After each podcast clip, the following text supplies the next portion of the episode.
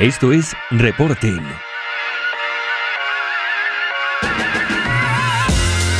Un podcast sobre SEO, e-commerce y analítica para personas que buscan estrategias y resultados profesionales en su marketing digital.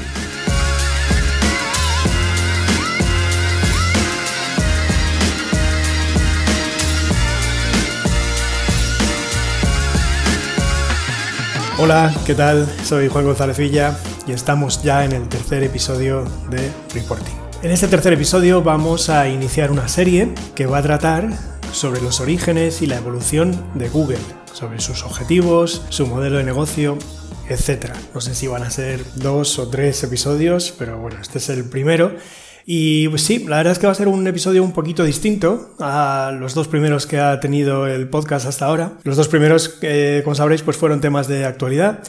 Y aquí lo que vamos a hacer es tocar, va a ser un tema evergreen, vamos a tocar los cimientos, ¿no? La base. Porque yo creo, a mí me gusta mucho eh, entender qué es lo que busca Google, ¿vale? Que es ese, canal en el que pretendemos apoyarnos para sacar tráfico, pues hay que saber qué buscan ellos, qué hay detrás de los cambios que introducen y de sus decisiones de negocio. Entonces creo que para eso nada como conocer su historia, cómo se creó y cómo fue evolucionando. Pues bien, empezamos por el principio y nos vamos a ir a la Universidad de Stanford, en el norte de California, en 1996.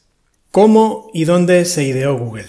Bien, pues como digo, fue en el año 96. Larry Page, que es uno de los cofundadores, como sabréis, de Google, se estaba doctorando en Computer Science en Stanford y pues buscaba tema para su tesis. Y entonces él se fijó en Internet, que estaba por entonces pues, pues incipiente y ante todo lo que estaba era muy desordenado. ¿vale? O sea, era una masa de páginas enlazadas entre sí, muchas, muchas menos páginas que ahora, eh, por supuesto, pero en la que no había ninguna jerarquía ni ninguna forma eh, estándar y totalmente efectiva de buscar.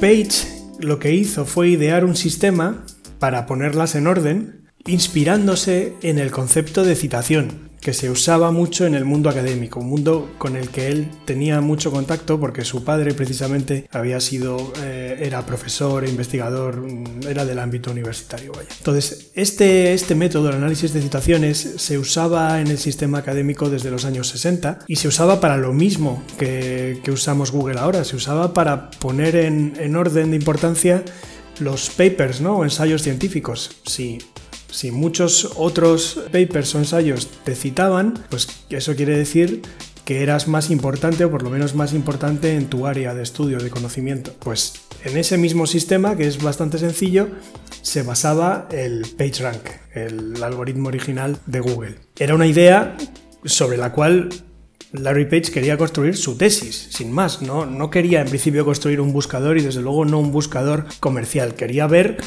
Primero, si esa era una buena forma de ordenar la web, de rankearla y de encontrar mm, lo que alguien quisiera buscar en la web. Terry Winograd, que era el supervisor de Page en Stanford, pues al conocer la idea que tenía eh, Larry Page, le dijo, ay, pues sí, la verdad es que es, un gran tema, pero a ver, vas a tener un problema técnico. ¿Cómo vas a rastrear y poner en un índice, e indexar toda la web? Y le dijo Larry, bueno, pues ah, eso no es problema, yo creo que lo haré en una semana. en realidad tardó varios meses. Hay que decir que Page no trabajó solo y aquí es donde entra el cofundador de Google, que es Sergey Brin, ¿vale? que estaba trabajando eh, por entonces, era, era mayor que Larry Page, era un año o dos eh, mayor y estaba trabajando en sus propios, propia tesis y sus propias cosas, pero al enterarse de, de, la idea que tenía Larry le pareció muy buena y le pareció que él, que él podía ayudar, porque era también un tipo muy bueno en matemáticas y, y sabían que ahí iba a haber cálculos complejos que solucionar y bueno, pues decidieron ayudarse el uno al otro, ¿no? Hay que decir que tenían dos personalidades parecidas por un lado, o sea, eran dos, dos geeks y, los dos eran del ámbito académico en sus familias, también la de Sergey Brin era, era del ámbito universitario, pero por otro lado eran casi... Eh, eran casi personalidades contrarias. Larry Page diríamos que es el, era el, o es el típico geniecillo así introvertido, muy reflexivo, ¿no? De pocas palabras, muy de, de pensar mucho las cosas y, hablar poco. Y Sergey Brin, por el contrario, pues era el típico tío, o es el típico tío súper dinámico, súper enérgico, un extrovertido, vaya, y el, típico tío que le da, le da fuerza y dinamismo a un proyecto, ¿no? Y vamos, como anécdota se cuenta que en mitad de las reuniones se levanta y se pone a hacer flexiones ahí, porque es un tío que no puede estar parado, ¿no? O sea que fijaros que dos personalidades muy contrapuestas, pero que se complementaron muy bien y no cabe duda de que, de que funcionó todo muy bien. Bien, ¿cómo funcionaba Google en sus inicios? Bien, el primer programa que escribió Page lo escribió en Java era un programa simplemente para rastrear la web y para ir almacenando las URLs, pero estaba lleno de bugs, de errores y se bloqueaba mucho. Entonces recurrieron a un programador un poquito más experto, que era un profesor que estaba por allí, por Stanford también, Scott Hassan, que, bueno, miró el código y dijo, ah, esto está muy mal y mira, lo voy a reescribir totalmente, Y lo reescribió en Python. O sea que los dos primeros programas, primero uno en Java, que la verdad es que no, no llegó a ningún lado, y luego el que de verdad sí hizo el primer rastreo e indexación de la web fue en Python. Esto, pues lo que hacía es lo que hace hoy cualquier crawler, ¿vale? Lo que sigue haciendo Google o cualquier bot y lo que hacen otros, otros bots como por ejemplo Hrefs o, o lo que queráis, ¿vale? Van pasando de página en página, apuntan todos los leaks que se encuentran en esa página, los añaden a una cola para visitar luego y así hasta que completan todo lo que hay en la página y luego a la siguiente, ¿no? Si en la cola que tienen pendiente ven páginas que ya han visitado y ya conocen, se las saltan y siguen y siguen y siguen y así repitiendo el proceso una y otra vez. En marzo de 1996 echaron este programa a rastrear. La primera página rastreada fue la página de inicio, el home del departamento de Computer Science de Stanford. El programa por entonces se llamaba Backrub ¿vale? No, todavía no se llamaba Google, porque trataba de descubrir, trataba de hacer una cosa a la inversa, trataba de descubrir los backlinks de, una página, o sea, que todas las páginas de Internet que están enlazando a una página determinada que es la que va a rankear, ¿no? En el primer rastreo consiguieron rastrear y por tanto indexar luego 15 millones de páginas que para entonces pues era una barbaridad. No creo que nadie había hecho un programa que había logrado guardar 15 millones de páginas, aunque hoy eso pues sería, sería el chocolate del loro, ¿vale? Solo guardaban los títulos, no el documento entero, ya que no, no tenían espacio suficiente, o sea, estaban usando los ordenadores que tenían ahí en el departamento de Computer Science y no había donde guardarlo todo, o sea, no iban a meter de repente todo Internet ahí en 6, 7, 8 ordenadores o los que tuvieran, ¿no? Entonces guardaban los títulos y lo que iban poniendo en práctica, lo que iban testeando era a ver qué tal ranqueaba, encontraba y ranqueaba páginas este sistema. ¿no? Los primeros resultados, la verdad es que ya dejaron claro que Backrub podía ser un buscador muy superior al que era el líder del momento, que era Altavista. No sé, los, los, mayores, los que sois mayores como yo, os acordaréis probablemente de haber usado Altavista, que bueno, que era un buscador. Para los que no conocíamos otro, en ese momento pues parecía un buscador razonable. Pero claro, la verdad es que la diferencia con la primera vez que veías Google, que yo recuerdo, estoy casi seguro que la primera vez que probé y usé Google porque me lo, vi recomendado en un foro. Y la primera vez que lo usé creo que fue en 1999. Y es que recuerdo haberme quedado como plan, joder, qué rápido ha encontrado esto y, todos los resultados que salen son relevantes y tal. Porque es que si no conocéis el mundo antes de Google, estoy seguro de que no os hacéis idea de, lo que era antes. O sea, tenías o Altavista, o Yahoo, Excite, o Lycos. Eran, eran todos un poco lo mismo. O sea, podías darle tenías una cajita para buscar. Ya para empezar estaba difícil de encontrar por ahí entre un montón de enlaces. O sea, las, estos buscadores eran como. estaban ahí súper saturados de, contenido y de cosas. Era muy. no, no tenían la claridad de presentación que tiene Google, ni mucho menos. Pero además es que le dabas, tardaba mucho, ponías una búsqueda, tardaba mucho en encontrar algo, en devolverte algo, y luego además pues había, había ahí un poco de todo. O sea, había resultados relevantes, otros que no. Sobre todo, además, era muy difícil que el primero fuera exactamente el que estabas buscando, ¿no? Entonces, se usaba mucho lo de navegar como por directorios, ¿no? Y por categorías. Todos los buscadores, al mismo tiempo, Yahoo especialmente era, era conocido por esto, eran un poco así como directorios. Entonces tú ibas y decías, bueno, como el buscador, casi seguro que no va a encontrar lo que quiero, no voy a tener tanta chiripa de encontrar lo que quiero en el buscador, vamos a ir por aquí y así filtro un poco por temas y ya dentro de eso a lo mejor doy con lo que quiero, ¿no? Con lo cual, buscar en internet es que se tardaba muchísimo. Bueno, pues eso, en el año 96, en el año 96 todavía lo, probó muy poquita gente, pero la gente que lo probó, que probó Google, se quedaba alucinada. Decía, bueno, esto, esto va a ser, vamos, va a matar a los demás buscadores, eh, es que no, no hay color. Bueno, la razón del buen funcionamiento de esto estaba, como hemos dicho antes, en PageRank. PageRank es un algoritmo, con el tiempo ha cambiado, pero vamos a decir que era un algoritmo engañosamente simple que rankea los documentos, no solo como hemos explicado según el número de enlaces o de citaciones que recibe, sino también, y esto quizás es lo más importante, según la importancia de las páginas que la enlazan. ¿Vale? Según va conociendo toda la web, una vez que ya tiene una idea de, toda la web, lo que se llama, se ha hecho un grafo de enlaces, dentro de ese grafo hay páginas que son más importantes porque reciben más enlaces. ¿vale? Entonces, si una de esas páginas que es más importante le da un enlace a otra, diríamos que le está pasando mucho PageRank o mucho link comparado con, con, una URL, ¿no? un documento dentro del grafo de enlaces que sea totalmente periférica, que a lo mejor no esté casi, casi enlazada desde otras, ¿no? Si esa te enlaza a ti, pues te da muy poquito PageRank. La verdad es que es, ya lo digo, es un concepto que no era, en el fondo no era tan complejo. Lo que pasa que, que había que dar con él y había que ponerlo en práctica, o sea, había que ser capaz de rastrear toda la web, indexarla y hacer los cálculos matemáticos para que incluso sin conocer el 100% de, de la web, te pudiera dar unos resultados bastante buenos. O sea, una vez que vas rastreando e indexando mucho y, guardándote muchos enlaces y tal, ya no importa que te quede todavía un cierto porcentaje de la web sin conocer, porque ya lo que tú ya tienes ya es una representación bastante buena y ya con eso puedes rankear las páginas bastante bien y con un porcentaje de éxito eh, bastante alto. El PageRank de cada una de las páginas que forman parte del, del index de Google, es una función que añade el PageRank de cada una de las páginas que enlazan a esta página que estamos intentando calcular, dividido entre el número de enlaces salientes que tiene cada una de esas páginas o backlinks, y sustrayendo además en cada caso un porcentaje de PageRank que se diluye, que es un elemento llamado dumping factor. Esto si tal y como lo he dicho, tal y como suena, os parece un poco difícil de quedaros con ello, os invito a que paséis por el post que tengo en useo.es, que se llama Historia de Google, en el que, mm, bueno, lo vais a ver que está un poquito bien explicadito, lo podéis repasar y os vais a quedar con ello fácil. O sea, dicho así, a lo mejor de una sola vez parece como un poco demasiado, pero no, es bastante facilito. Cuando lo leáis, os vais a quedar con ello. El dumping factor, ¿qué es esto del dumping factor? Esto es Vamos a entrar aquí en un elemento quizá que es un poquito más específico de SEO, ¿no? menos de culturilla general, pero que es importante comprender. El PageRank, la ecuación del PageRank, en realidad simula de una forma matemática la probabilidad de que una persona, un usuario de Internet cualquiera, siguiendo enlaces al azar, llegue a una página concreta.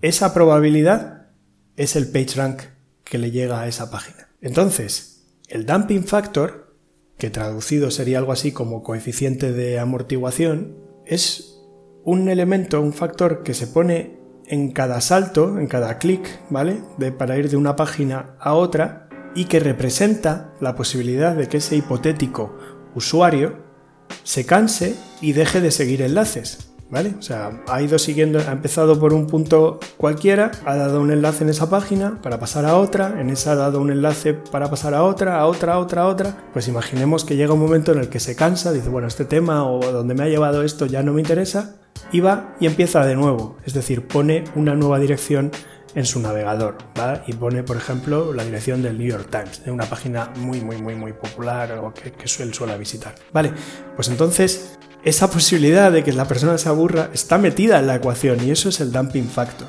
Es que si no, el PageRank que se, que se transmitiría entre las páginas pues sería infinito. Pero como existe esto, va decayendo, ¿vale?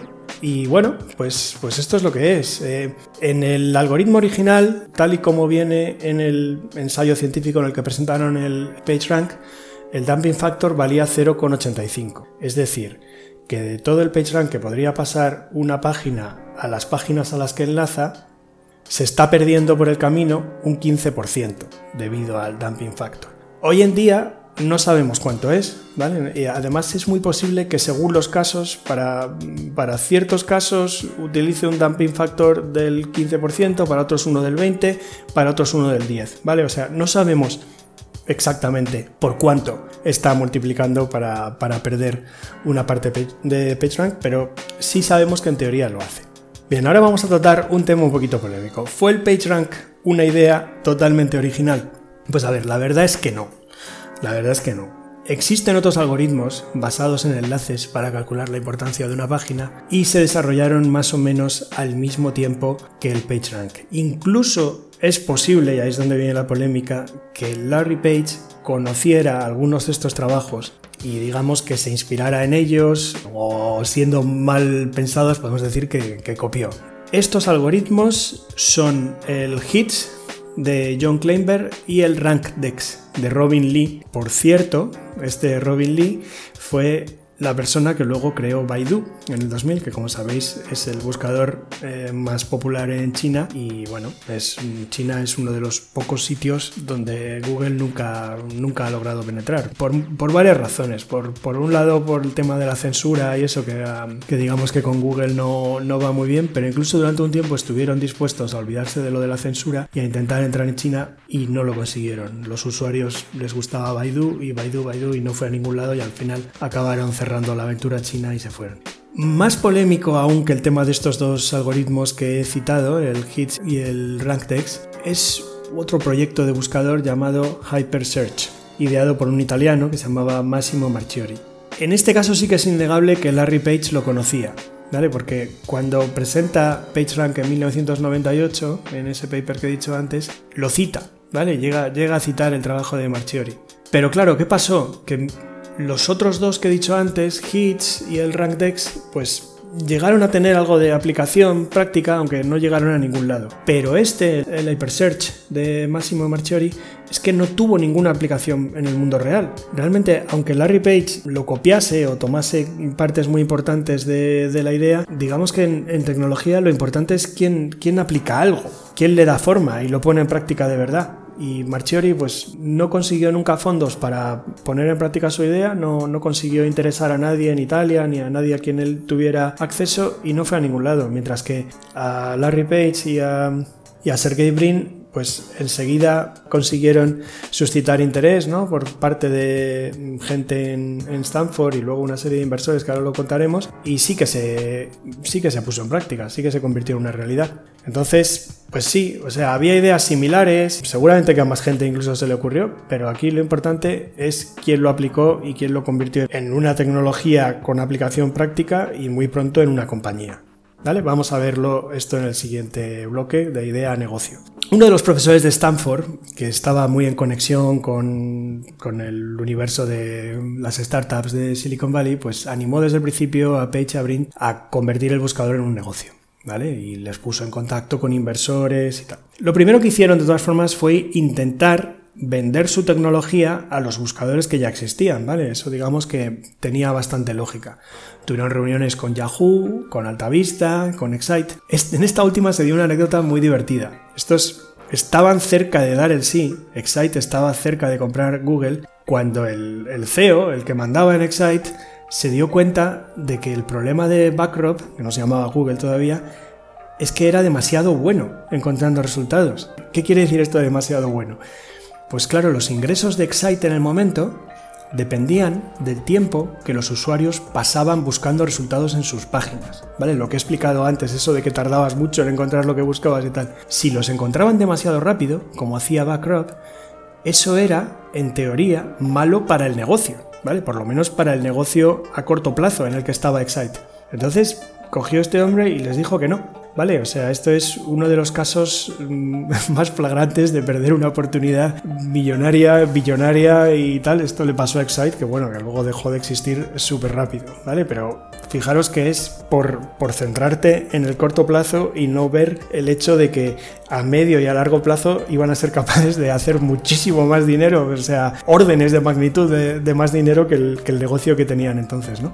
Bien, tanto Excite como Altavista y luego años más tarde Yahoo también, se hundieron por esto, ¿vale? Por, no ver que no importaba tanto como la capacidad de generar ingresos, que eran bastante bajos a, corto plazo, ¿no? A, a, plazo inmediato, incluso si esto significaba perjudicar al usuario, que es lo que estaban haciendo. Y Google, en cambio, pues bueno, dijo, mira, no me voy a centrar en conseguir ingresos ahora mismo y me voy a centrar y voy a poner por delante al usuario. ¿vale? El usuario cuanto antes encuentre lo que busque, más contento estará con Google, más usará Google y más posibilidades tendré de hacer un negocio y un imperio mucho mayor. Y bueno, pues así se convirtió en el buscador número uno. En fin, Conclusión de todo esto, como ninguno de los buscadores establecidos entonces querían comprar, pues Page y Brin decidieron montar el negocio por su cuenta. ¿De dónde viene el nombre? El nombre de Google. Vamos a hablar del nombre brevemente. Le tenían que poner un nombre, ahora que ya habían decidido que iba a ser un negocio propio y tal. Y esto de Backdrop, pues bueno, había para así, para moverse por la universidad y eso, pues no estaba mal, pero como negocio, para presentarle al mundo un negocio, la verdad es que no era un nombre muy atractivo. En Stanford, uno de sus amigos sugirió Google, escrito G-O-O-G-O-L ¿vale? Que en, inglés es una palabra que tiene significado y que quiere decir un 1 seguido de 100 ceros, ¿vale? Quiere decir número inmensamente grande. Pero Larry Page, cuando estaba haciendo la aplicación por el nombre, pues lo escribió mal por error. Lo escribió como todos conocemos Google, o sea, G-O-O-G-L-E.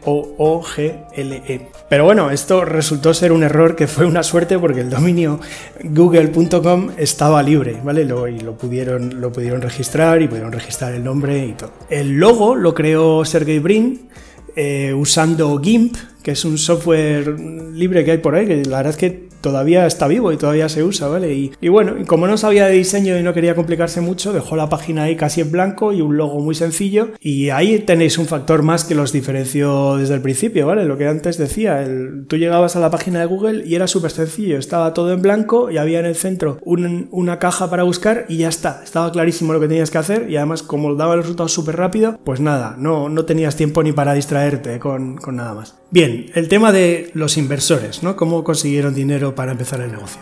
Ya he dicho antes que estaba este profesor, que era David Cheriton, de Stanford, que, bueno, conocía inversores y les puso, en, les puso en contacto con alguno de ellos. El primero que invirtió fue Andy Bechtolsheim, ¿vale? Un pez gordo de Silicon Valley. Este hombre vio una demo de Google y en 10 minutos se levantó, sacó un cheque de su chequera y puso, venga, 100 mil dólares y puso a nombre de Google Inc., ¿vale? O sea, Google Incorporated, que la verdad es que la compañía todavía ni existía, no lo habían incorporado eh, todavía, ¿vale? Y no tenían una cuenta bancaria en la que ingresar el cheque. Así que, bueno, pues cogieron Page y Brin y para celebrar se fueron al Burger King que había enfrente y se guardaron el cheque hasta, hasta mejor ocasión, ¿no? Bueno, ahora que este hombre ya había invertido, aunque fuera de manera nominal, 100 mil dólares, pues claro, le estaba preocupado por ver un retorno y les dijo, a ver, yo creo que deberíais poner publicidad. Esto, digamos que en principio era un problema, porque Larry Page y Brin eran, bueno, estudiantes muy jovencitos y muy idealistas y, no querían publicidad, querían un buscador que funcionase completamente sin publicidad. Pensaban que meter publicidad era venderse completamente y era caer en el error que había caído hasta el momento la competencia, ¿no? Entonces, bueno, por un lado se debían a sus inversores, como es lógico, pero por el otro querían tratar de eh, aprovechar el dinero que estaban dando los inversores y tratar de llegar lo más lejos posible y dijeron, bueno, pensaremos en ello, lo, ¿sabes? Encontraremos una solución y lo haremos bien. Y la verdad es que ese problema no se solucionó hasta pues cinco, casi seis años después, hasta 2002. Bien, ahora que ya tenían dinero, pues hicieron el papeleo para convertirse en una compañía, ¿no? Se incorporaron, que es como convertirse en una sociedad anónima en España, y pues sacaron sus ordenadores de Stanford, ya no tenían que estar en Stanford y se fueron a su primera sede, que fue un, un garaje en una casa, como es típico en Silicon Valley, ¿no? Lo primero que hicieron fue adquirir más ordenadores. Los compraron a precio de saldo que es una constante que presidiría su estrategia de infraestructura low cost ¿no? y data centers muy muy baratos y con muy poco coste para poder escalar su, su bestial expansión. No gastaron, decidieron no gastar ni un céntimo en marketing para dar a conocer el producto. ¿Por qué? Pues porque lo mismo que le pasó a este primer inversor, a Sim, le estaba pasando a todo el mundo que veía el buscador, que todo el mundo lo veía y decía, qué bueno es, y se lo recomendaba a todos sus amigos y conocidos. ¿no? Ellos prefirieron gastar en servidores, como ya he dicho antes, y en fichar ingenieros. Esto sí que es muy importante, el tema del talento. Bien, después del primer inversor, en 1998, entraron tres inversores más, uno de ellos Jeff Bezos, ¿vale? El fundador de Amazon fue el, está entre los cuatro primeros inversores de Google, es un nombre con bastante ojo este. Y con, con estas inversiones llegaron al millón de dólares. Solo un año después levantaron otra ronda de 25 millones de dólares, en la que ahora ya sí, bueno, pues entraron los principales inversores de Silicon Valley, ¿vale? O sea, entre, 90, entre el 98 y el 99, si vivías en Silicon Valley, si vivías mm, en California y tal, pues, pues nada, ya sí que era un secreto a voces lo bueno que era Google y que era el buscador que por fin sí que iba a arreglar el problema de la web y la gente quería invertir, todo el mundo lo quería usar y, nada, estaba ya empezando lo que iba a ser su, su crecimiento descomunal, ¿no? Esto era tanto así que hasta los ingenieros de la competencia, los ingenieros de alta vista, reconocían públicamente que era 10 veces mejor que su producto. Y, y, la verdad es que todos querían desertar para irse a Google y muchos lo hicieron, ¿vale? Entonces, claro, con, todo esto, con dinero entrando a las puertas, con todo el mundo diciendo que era un gran producto y con los, los ingenieros que querían venir a trabajar, pues ¿qué hicieron? Crearon un Dream Team, o sea, pusieron ahí a trabajar a lo mejor de lo mejor, ¿vale? A Jeff Dean, a Chris Navarat, a Ben Gómez, a Mitch Singal, serán seguro, seguro que si sabéis algo de la evolución de Google y tal, estos nombres os suenan, o sea, son gente que luego han sido directores del departamento de búsqueda o que han o que han patentado cosas importantes para Google, ¿no? que han dado algoritmos importantes para Google. Todo, gente, eran lo mejor de lo mejor en information retrieval, en recuperación de la información en el momento. ¿no? Entonces, claro, con todo esto, entre el dinero y el talento, pues nada, machacar a la competencia es que era cuestión de tiempo. Pero bueno, sí tuvieron algún obstáculo técnico que vamos a comentar eh, rápidamente. Tenían el problema de que actualizar el index ocupaba mucho espacio, ¿vale? Porque si rastrear una vez la web y guardar los ordenadores ocupaba mucho espacio, pues para crear una nueva versión, una, nueva copia de eso, tenían que duplicar el espacio, digamos, y luego ya, entonces ya luego podían desechar la copia anterior, pero siempre en realidad necesitaban el doble de espacio que se necesitaba para un index, que ya era grandísimo de por sí, ¿vale? Entonces, Aquí es donde tuvo una idea muy buena y una intervención importantísima Jeff Dean, que es un hombre totalmente clave en Google, que es, bueno, pues vamos a idear un sistema para poder hacer copias del index en partes, ¿vale? O sea, que, que, no estemos obligados a rastrear e indexarlo todo, todo, todo, toda la red de una, ¿sabes? De una sola vez, que a veces incluso si se rompía entre medias es que tenían que empezar de nuevo, ¿vale? Entonces esto del rastreo e indexación por partes pues les permitió mejorar muchísimo. ¿Vale? O sea, esto había llegado a ser tan eh, un problema tan grave que en el año 2000, por ejemplo, pasó varios meses sin actualizarse el índice de Google y eso, vamos, hoy en día es que ni lo concebimos, está actualizando continuamente, pero claro, no se actualiza entero, en realidad, no todos los días se actualiza entero, todos los días se actualiza una parte, a veces incluso varias al día se actualiza una parte, ¿no? Pero mm, digamos que a lo mejor para cuando ha pasado dos semanas o así, ya sí que se ha actualizado todo entero, pero ha sido eh, gracias a pequeños pasitos y a pequeñas partes.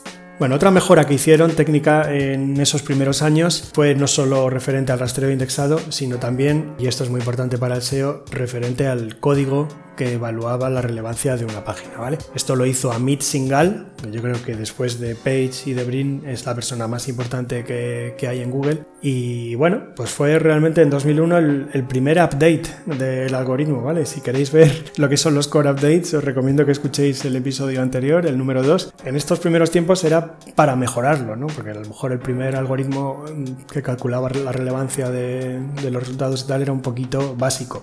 Bueno, ¿y qué hay de la publicidad? ¿Qué hay del modelo de negocio?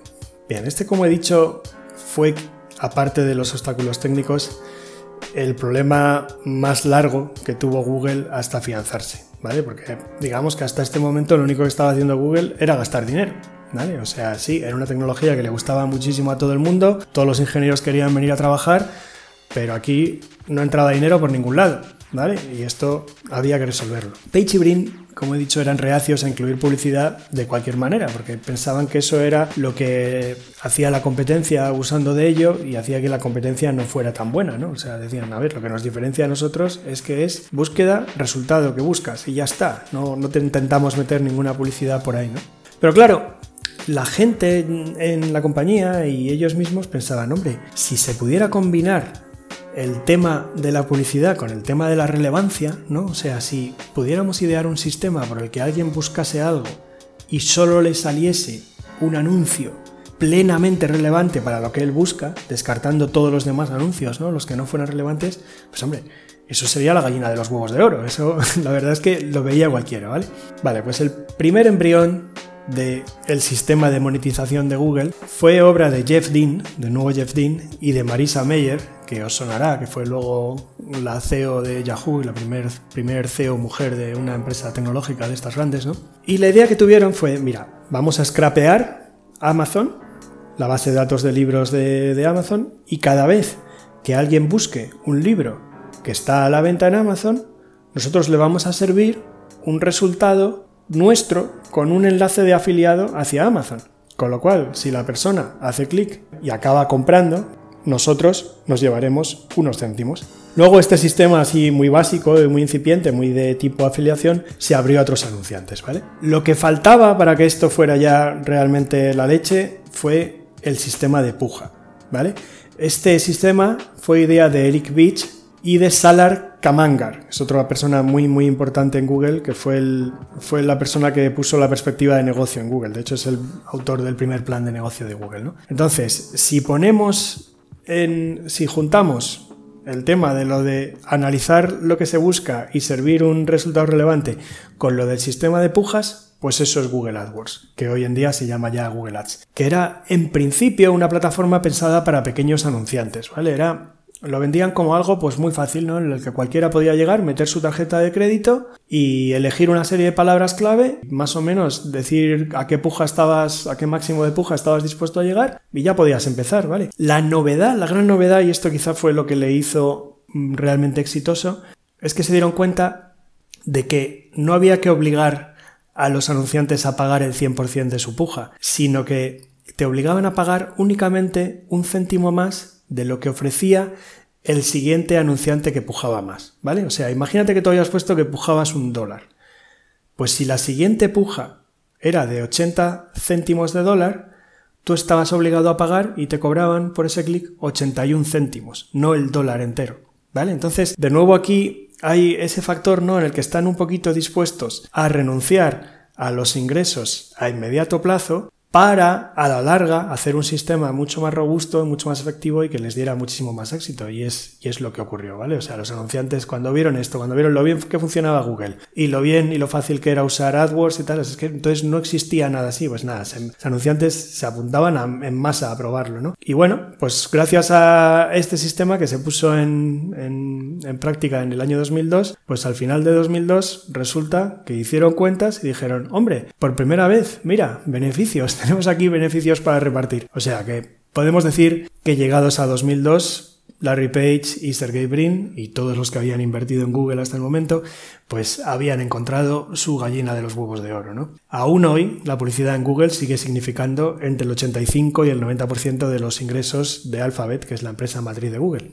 Y bueno, ahí tenemos pues una especie de círculo virtuoso, ¿no? O sea, AdWords no habría sido posible sin la gran calidad de los resultados orgánicos que daba Google, ¿no? Los, que no son de pagos, los, los normales del buscador. Y claro, este era el principal reclamo para los usuarios. Y por otro lado, el negocio millonario de Google, pues no habría sido posible sin AdWords. Y sin esos millones que entraban ahí por AdWords, que empezaron a entrar desde el año 2002, pues no habrían podido ir mejorando el buscador más aún y haberse metido en más empresas y más negocios. Como pues nada, pues ya sabéis, luego vinieron YouTube y nada, un montón de cosas. Y bueno, pues esto ha sido, esta ha sido la explicación de cómo llegó en sus orígenes, cómo llegó a convertirse Google en el mejor buscador del mundo y cómo creo yo que cambió, pues bueno, cambió la faz de Internet, vamos, de Internet antes de Google y después de Google, pues es totalmente otra cosa.